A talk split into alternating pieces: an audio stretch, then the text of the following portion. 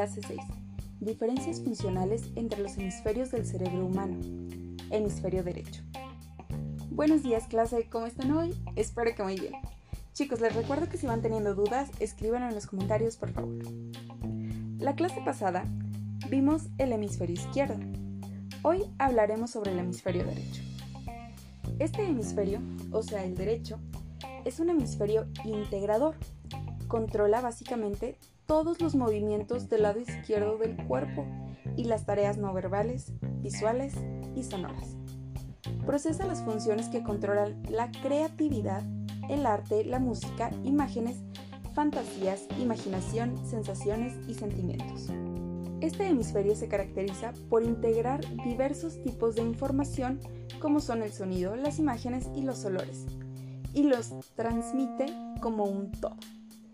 El hemisferio derecho genera la información ajustándose al tipo de respuesta inmediata, requiriendo procesos visuales y de orientación espacial, caracterizándose por emplear las deducciones, es decir, parte de lo general a lo particular y de lo conocido a lo desconocido. Trabaja con la gestalt y se caracteriza por utilizar la síntesis. De este hemisferio proviene la inteligencia intuitiva y la inteligencia asociativa y visual. Está considerado como el receptor e identificador de la orientación espacial, el responsable de nuestra percepción del mundo en términos de color, forma y lugar. El hemisferio derecho se encarga principalmente de las habilidades espaciales, reconocimiento facial y procesamiento de la música. También realiza algo de matemáticas, pero solo estimaciones y comparaciones. Nos ayuda a comprender las imágenes y darle sentido a lo que vemos. Juega un rol en el lenguaje, particularmente en interpretar el contexto y el tono de una persona. El cerebro balancea cuidadosamente y asigna el control de ciertas funciones a cada lado. Es la forma natural de asegurar que el importante órgano pueda maximizar su eficiencia al dividir las tareas. La mayoría de las personas son diestras, el cual en realidad es controlado por el lado izquierdo del cerebro. Probablemente has escuchado a la gente autodescribirse como regida por el lado derecho o izquierdo de su cerebro.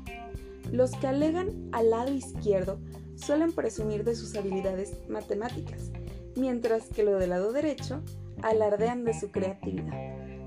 Esto se debe a que el cerebro divide sus dos hemisferios justo por la mitad y cada uno realiza una serie de operaciones distintas.